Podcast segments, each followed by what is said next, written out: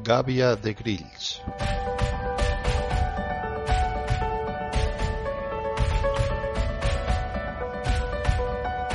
Buenos días a todos y sed bienvenidos a Gavia de Grills, un lugar donde damos un relato más bien diferente de todo lo que pasa.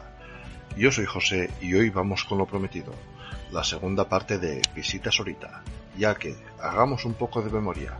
Dije que me quedaba por citar un lugar de relevancia especial dentro de la población, y este era la ermita del santuario de Balma, lugar de obligada visita si vienes por estos lares. Ya que todos tenemos claro cómo se llega a Zorita del Maestrazgo, solo indicaré que el santuario de Balma se halla a unos 3 kilómetros dirección Teruel una vez has salido de Zorita. Allí, en un desvío a la izquierda, encontraremos este sensacional paraje lleno de naturaleza, vida y también de historia, mucha historia. El santuario de Balma se halla en un peñasco del monte de la Tosa. Este está compuesto por la estación veraniega, la hospedería y la iglesia.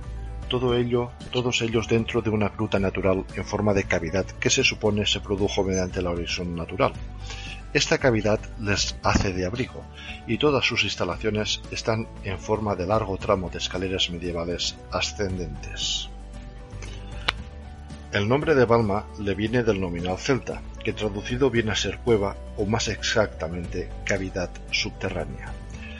La ermita con su campanario fue realizada en 1667 y es de estilo renacentista, y el santuario en 1979 fue declarado monumento histórico artístico.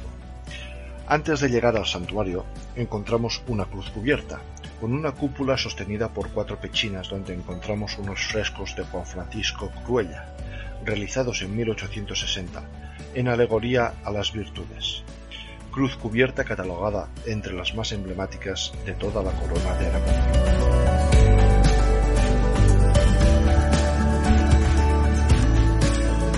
Y una vez llegados aquí, hagamos un poco de historia.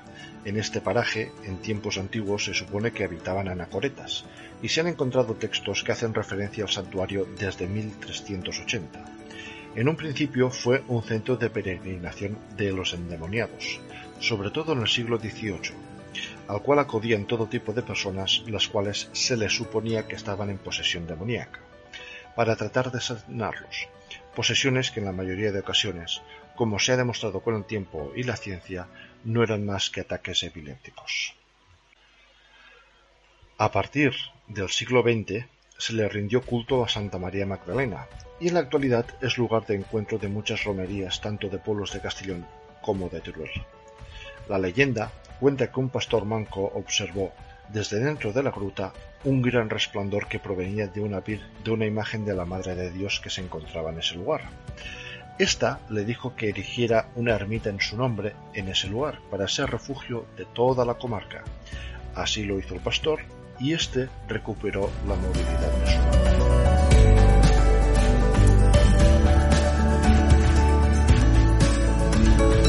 Dato que distingue la iglesia de cualquier otra diré que su púlpito es original, ya que consta de un cierre en el mismo centro de la iglesia donde se encuentra. En el mismo centro del cierre la imagen de la Virgen de Balma, patrona de Zorita del Maestrazgo, imagen que sustituye desde 1940 a la original que desapareció durante la Guerra Civil Española. Y sin más me despido de todos vosotros hasta el próximo capítulo. Si os gusta lo que escucháis, por favor dadle a like y suscribiros y no olvidéis compartir por vuestras redes sociales. Hasta luego.